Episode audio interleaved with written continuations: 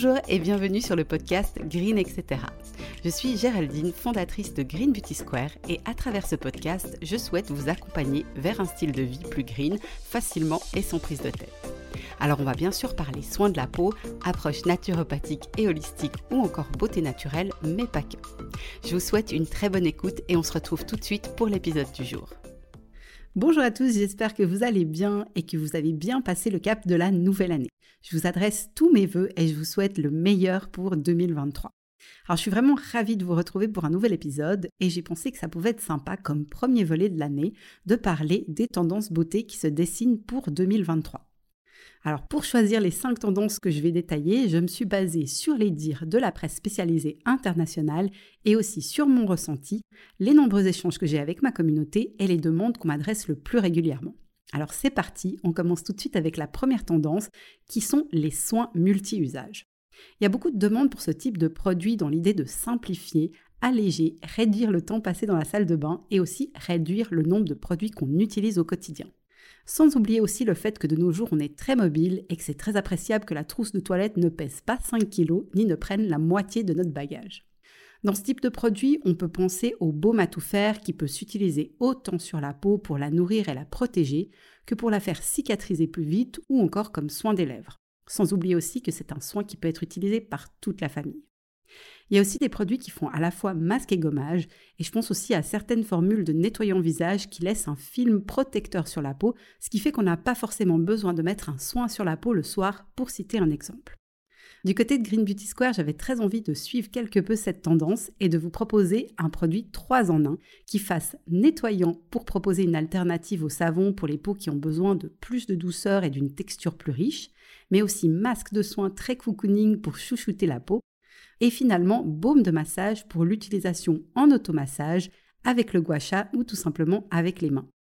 On est actuellement en phase de développement de ce produit, donc pour l'instant, je ne vous en dis pas plus.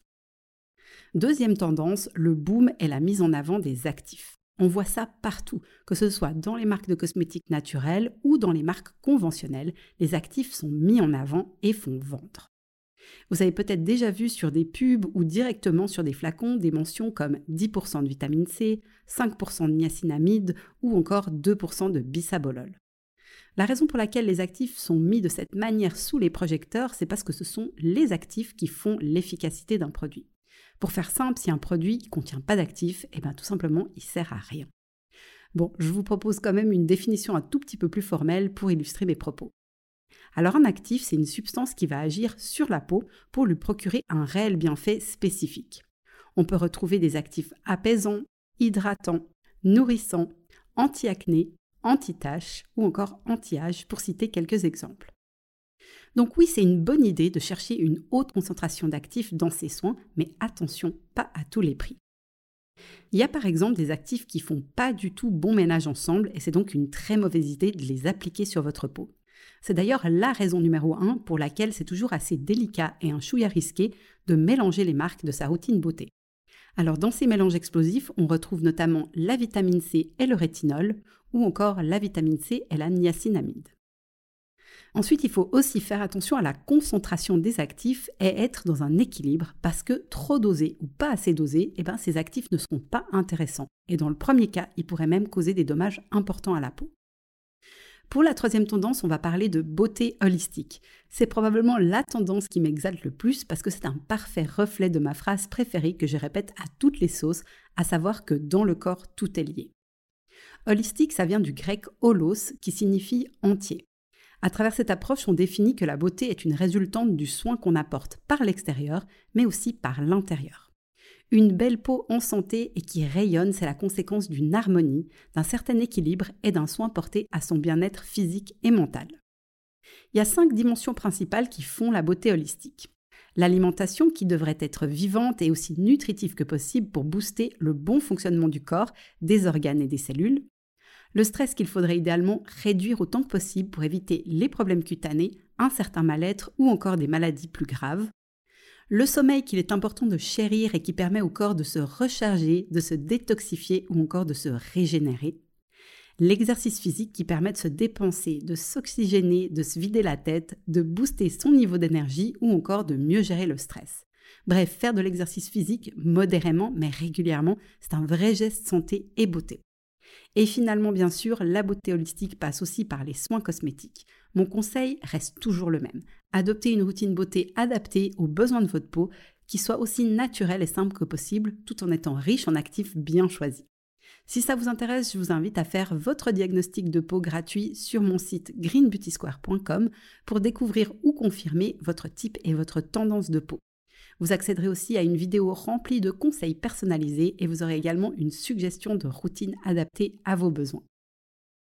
Quatrième tendance, le pro-age ou le bien vieillir. Cette tendance, elle fait tellement du bien parce qu'elle déculpabilise les femmes.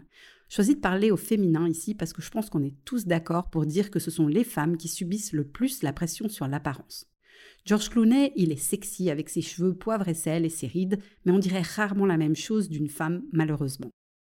Alors du coup, cette tendance, on l'applaudit parce que le vieillissement, c'est tout simplement impossible d'y échapper. On va tous vieillir et malheureusement, on va tous mourir, donc ça sert à quoi de lutter contre quelque chose d'inéluctable?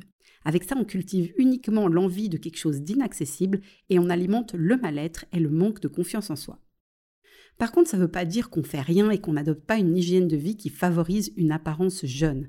Des soins cosmétiques de haute qualité et des gestes comme l'automassage et le yoga du visage qui favorisent le bien vieillir et qui permettent de retarder les effets du temps.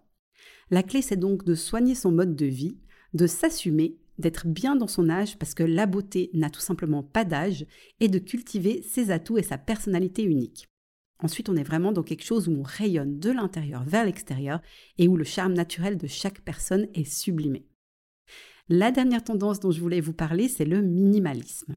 Alors on est vraiment sur une approche less is more, donc moins mais mieux, qui correspond à une envie de mieux consommer, d'éviter le gaspillage, de mieux préserver la planète et ses ressources et aussi de moins dépenser. Donc exit les routines complexes avec des dizaines de produits.